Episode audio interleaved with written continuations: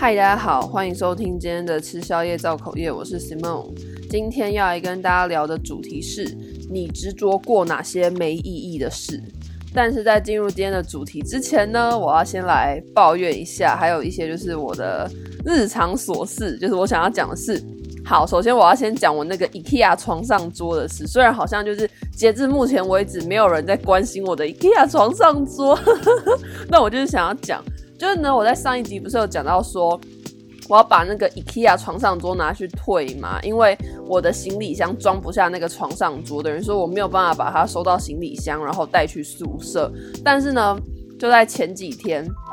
我爸就是给我了一个好事多的大袋子，然后就说你可以把床上桌装在这个里面，然后你就提着这个大袋子回宿舍。然后就想说，嗯，这好像也不错，因为如果我不这样子做的话，就等于说我还要自己去。台北的 IKEA 把那个桌子扛回我的宿舍，那这样子其实也没有比较轻松，所以倒不如就是一次就把这个事情做完。所以那个床上桌我就是没有要退了，我就会直接把它装在好事桌大袋子，然后带上去客运，再搬回去宿舍。对，希望说我这一路上可以顺利。然后再来呢，我想要吐槽一下有关于一些付费 podcast 课程。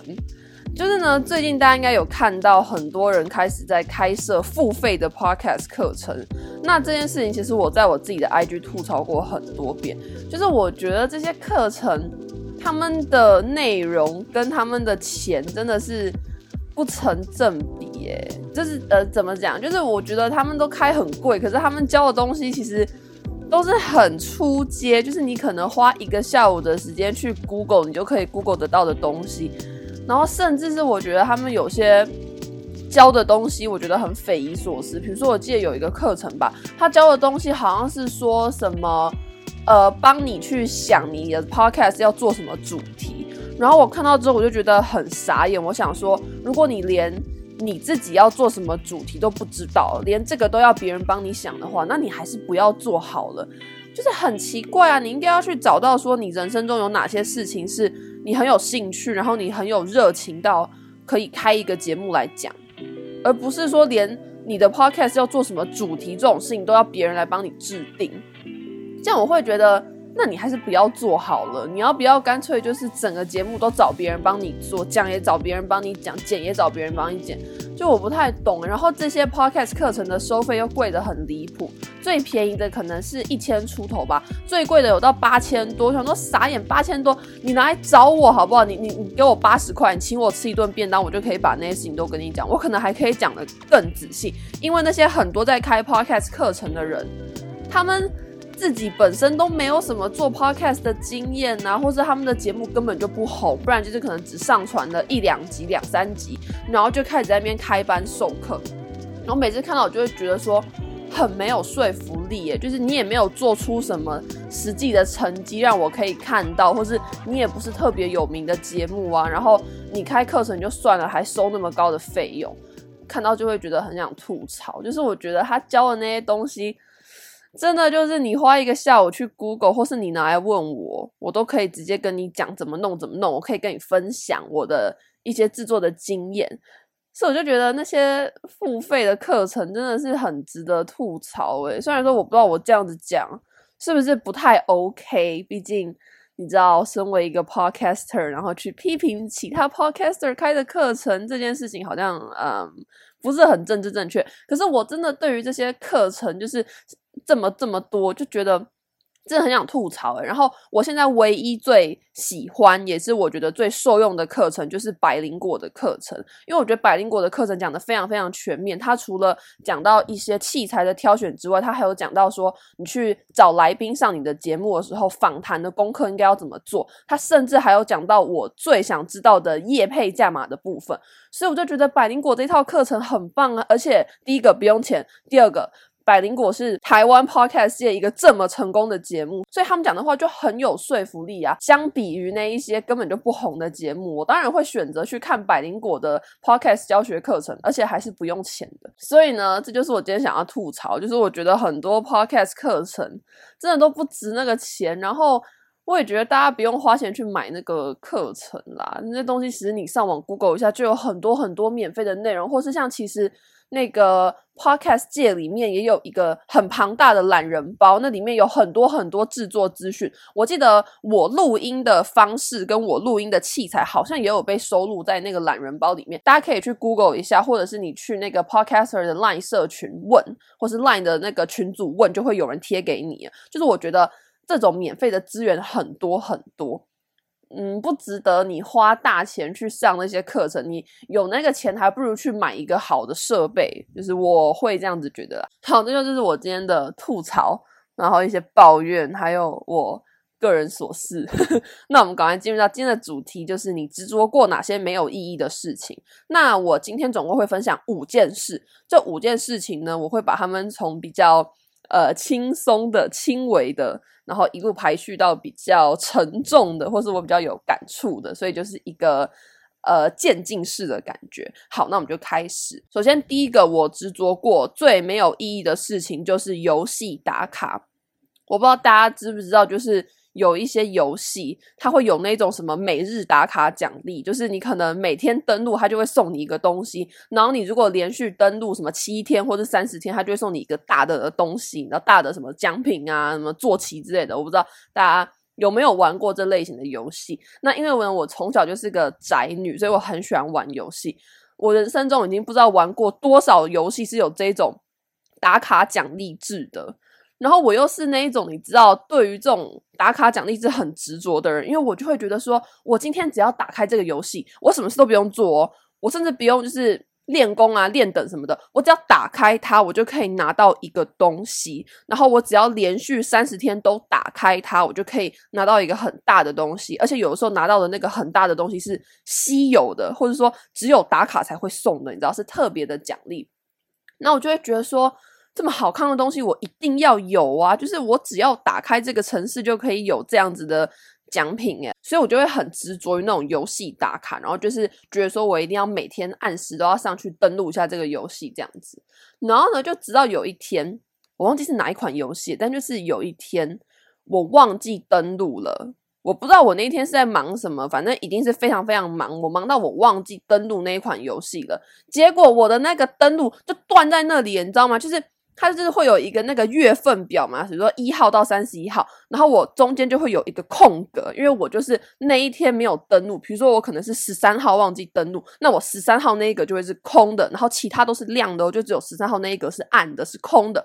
我就生气，我那款游戏我就不玩了，我就删掉，我就不玩了。我想说，我坚持了这么久的那个游戏打卡，结果居然断在那一天。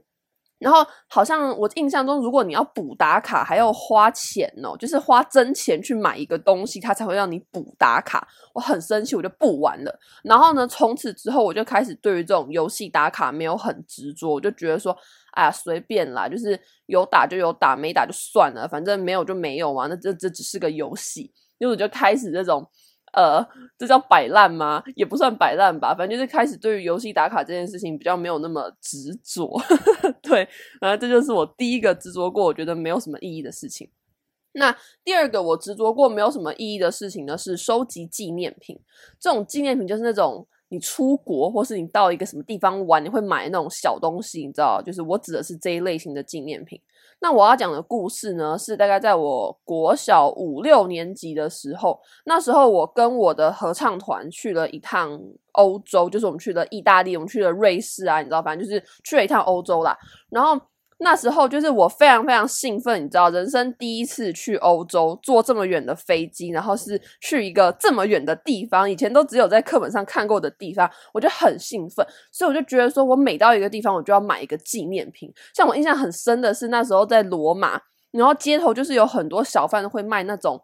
小的石膏像，就是它跟那个石膏像可能是罗马竞技场，可能是比萨斜塔什么的，反正就是卖很多那种小的石膏像，然后一个可能只要一欧元吧。那一欧元的纪念品在那个地方又算是非常非常便宜的了，所以我那时候就想说，哦，我一定要每一个景点都要买一个这种小的一欧元的石膏像，我就买了可能三四个有吧。那时候就是想说，哦，买回家可以放在桌上啊，然后看到就可以想到说啊，那时候去欧洲玩的事情。结果现在买回家之后，我根本不知道放在哪里，你知道吗？我真的不知道时至今日，我还是不知道我那些东西到底被收去哪里。就是我房间没有，我们家书房也没有，我根本不知道我把那些石膏像放去哪，然后我就觉得很浪费钱。而且讲真的，我现在如果要回忆当时去欧洲玩的事情，我都去看照片呐，就是我只会去看那些那时候出去拍的照片，我不会再去找什么石膏像、什么比萨斜塔的一个什么小摆饰去回忆，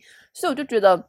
买这种纪念品真的是很没有意义。然后还有另外一个呢，很没有意义的纪念品呢，也是在那一趟欧洲行买的，就是我们去了瑞士吧，然后瑞士那个就有一个地方，它就是有在卖一个东西叫做摇铃，那个摇铃好像是当地人用来。赶羊还是赶什么牛啊？反正就是当地人都会用那个铃来赶赶动物啦，赶动物上山，赶动物下山的一个摇铃。然后那时候我就是不知道被什么东西缠上一样，我就觉得说啊，这个摇铃好可爱哦，我就一直吵我爸说，我一定要买。可是那个摇铃超贵，那摇铃很小，就是最小最迷你的那一个摇铃就要五百多块台币耶。五百多块台币真的很贵，就那个破东西要五百多块台币。可是我当时就是不知道为什么，我就觉得说，哦，这东西买回去很有纪念价值啊，我一定会就是常常摇它什么的。我就一直求我爸说，可不可以买，可不可以买？然后我爸就还是买了，你知道，而且就是在国外就会觉得说，哦，你此生可能就只会来这个地方一次，下次再来不知道什么时候，那当然要先买啊。所以我爸就是。答应买了那个摇铃这样子，结果现在买回去就是跟那一些什么比萨斜塔的石膏像一样，我根本不知道放在哪。那五百多块就这样子被人家赚走了。然后现在想起来，我就觉得真的很白痴，就是这一种旅游类型的纪念品真的很没有意义耶。如果我真的要回忆这趟旅程，我其实就会回忆照片。所以我现在出国，其实我也不太会买那种当地的那种什么纪念品。我可能顶多会买一个磁铁，因为磁铁我可以贴在我们家冰箱上面，那个是我真的每天都会看到而且会用的东西。但是其他那种什么钥匙圈、什么模型啊，或者那种的微博那种小东西，我就不太会买。嗯，我就觉得没有必要买回来，就是当垃圾。好，再来第二个我执着过没有什么意义的事情呢，就是收集扭蛋。那我知道这个其实有一点争议，因为我知道其实蛮多人都喜欢扭扭蛋，但是。就是我自己扭扭蛋的故事呢，现在回头看，我就觉得真的很没有意义。就我以前不知道为什么，就是蛮喜欢扭扭蛋的。嗯，严格来说，我其实不是扭，我是直接上网去买一整套扭蛋。就比如说我喜欢这一套扭蛋，那我不我不会去扭，我会直接上网去买它一整组回来。所以我其实也就就是有买了一些那种一整组的扭蛋，然后当时就觉得说啊，好可爱，好可爱哦，这样子。可是其实大概隔一个礼拜吧。你就会对那些东西没有什么感觉，然后反而会觉得说他们摆在桌上很占空间，然后时间再拉长一点，可能拉到一个月，这些东西就不会出现在我桌上，就会不知道被我收在哪里或是干嘛，然后一直到现在那些扭蛋就是直接被我丢掉，就觉得很占地方啊，然后就觉得那些东西摆着也没有什么意义，而且有些扭蛋就是它很容易倒，你知道，它并不是设计那种很好站立，它很容易倒，就很烦，然后反正就是。呃，我到现在就觉得说，收集扭蛋这件事情真的还蛮没有意义的。除非那一套扭蛋你真的真的很喜欢很喜欢，然后就是怎么讲，可能那上面的图案或是那个人物是你真的观望非常久，你真的超爱，那我觉得再买那样就是有意义。可是像我以前那样，就是直接把一整套扭蛋包下来的这种行为啊，现在回头看真的觉得很没有意义。然后也不知道当时在执着什么，诶，当时可能就是觉得说。哦，买扭蛋就是一定要整套买什么的吧？但是现在回头看，就真的觉得扭蛋好没有意义哦。只有扭出来的当下，或是到货的当下，会觉得很爽。但是时间放长了看，就会觉得其实那些东西就是垃圾，而且还很贵，扭蛋都超贵。对，这就是我对于扭扭蛋的想法。但其实我到现在呢。很偶尔还是会去扭扭蛋，应该说我会去买扭蛋，像那个熊熊遇见你就出了扭蛋，然后我非常喜欢熊熊遇见你这个动画，就是我跟我男朋友都是忠实的熊熊粉，就那种动画已经看了好几遍的那种熊熊粉，所以我们就有去合资买了一套熊熊遇见你的扭蛋。那因为我知道我真的很喜欢熊熊遇见你，所以我就买了这个扭蛋，然后他们也真的一直在我桌上就是乖乖的站着，所以我觉得。嗯，买扭蛋这件事情也不能说它没有意义啦，但是就是我觉得一定要买那种你真的真的确定你自己会很喜欢的扭蛋，而不是瞎买，你知道，瞎买一整组啊，瞎扭。我觉得，在我的认为，会觉得这样还蛮没有意义的。那第四个我执着过，觉得没有什么意义的事情是融入一个我不喜欢的圈子。就是呢，我觉得我人生中以前啦，有蛮多时刻，就是我可能加入了一个地方，可是我对那个地方，或是我对那个圈子，我不是很喜欢。可是以前的我呢，就会强迫我自己要去跟那些人打交道，或是强迫我自己要去融入他们呢，跟他们变成好朋友什么的。但现在回头看，我就会觉得，真的没有必要要强迫自己去融入一个我不喜欢的圈子。当然，我的不要融入也不是说哦，就当边缘人，不是，而是我觉得说。跟这一种我不喜欢的人，或是跟这种我不喜欢的圈子，其实保持一个点头之交，或是一个礼貌友好的距离就好了。就是不用要跟他们好像搞得很亲近啊，还要一起出去逛街、看电影什么的。我会觉得这样很没有意义。可是也不用跟他们就是你知道交恶啦，就是也不用说哦讨厌人家啊，讲人家坏话什么的。就是保持一种适当的、安全的、礼貌的距离，我觉得就够了。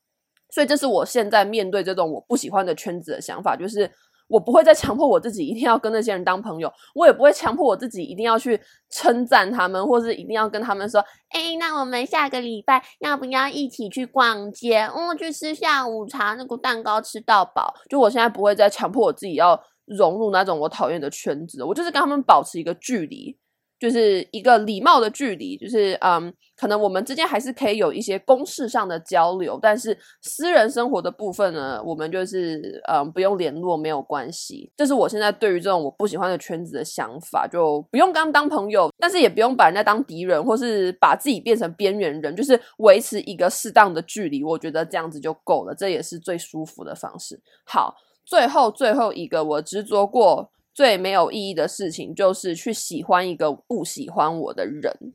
这个呢，我其实在之前有一集叫做“你终于算了”的一件事情里面有讲到过。现在我回头去看我以前暗恋那个人的事情，我真的觉得超级没有意义的，真的是没有意义到一个极点。我为了那个男的，就是真的是花钱又花时间呢。呃，花钱这件事情我之前有讲过，不是说我花钱买礼物送那个男的，是我为了要跟这个男的一起出去，我要花钱去跟他看一部我一点都没有兴趣的电影，或是花钱去吃一个我根本一点都没有兴趣的餐厅，就只是因为我想要跟他有一些相处的机会。然后现在回头看，我就觉得这件事情真的很没有必要。我因为那个男的，应该说我过去在喜欢他的那一两年里面，我因为那个男的把我自己搞得真的是。完全不是我诶，就是我身边的朋友一定都看得出来，我因为这个男的每天都怎么讲，就是我的世界都因为他打转。如果他今天密我，他今天跟我聊天，我就会觉得啊，好开心哦。那如果他今天不理我，我就会觉得哦，天哪，我好像掉入什么地狱里面一样。就是我整个人都因为这个人打转，但是他根本就不喜欢我，应该说他只是把我当成朋友，可是我却一直很执着于这一段感情。然后把我自己搞的都不是我，现在回头看，我就觉得真的很没有意义。如果我当时可以多花一点时间在我自己身上，多照顾一些我自己的感受，我觉得我那时候应该会活得比较快乐。对，这就是我现在回头去看以前那段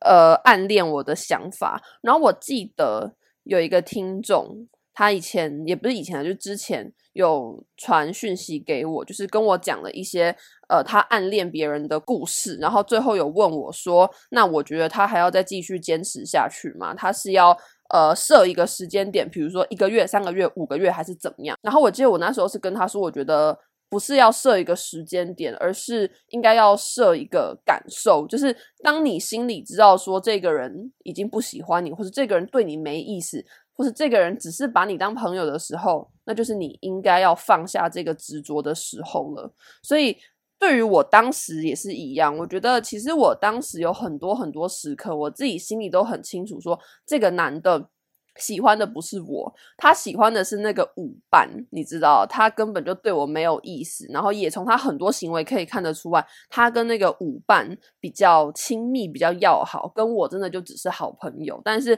我就是。不愿意去承认，不愿意去面对，说他只是把我当朋友的这个事实，我就还是很执着，然后把我自己搞得这么累。我相信现在在听的大家，如果有暗恋过别人的经验，一定都会觉得很累、很辛苦吧？就是你要一直去想对方的感受，然后你整个人会因为对方跟你说一句话，你就很开心，然后对方不理你，你就很难过。就是我觉得这种感觉真的太累了，所以我现在当然我我现在是交往状态，所以基本上我可以暂时不用去 想会不会什么暗恋啊什么什么这种事情。但是我讲的是假设，如果我今天是单身状态的话。我会希望我自己就是不要去执着那种很没有意义的感情，就是明明我已经知道对方就是对我没有意思啊，或是对方明明已经明确跟我说他对我没意思，可是我却还是很执着的去喜欢他，然后去做那种很多吃力不讨好的事情，就我会希望我自己不要这样。对